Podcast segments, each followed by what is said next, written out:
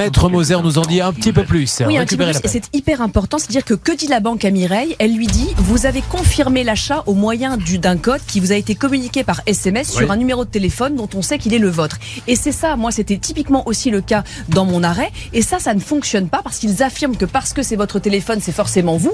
Or, on sait tous maintenant et encore plus aujourd'hui que le propre de l'arnaque et la beauté de l'arnaque, entre guillemets, bien sûr, c'est que précisément, ce n'est pas vous qui avez reçu le SMS puisque les choses ont été détournées. Donc cet argument n'est pas valable. Il a juridiquement été euh, rebuté. Alors si jamais, Mireille, il fallait aller euh, devant un tribunal, et je ne peux que vous conseiller, n'ayez pas peur. Les gens se disent Waouh, je vais attaquer une assurance, je vais attaquer une banque, c'est David contre Goliath, le pot de terre contre le pot de fer. Non le juge est le même pour tout le monde. On vous enverra d'ailleurs le jugement qu'a obtenu, euh, qu'a obtenu Maître Moser.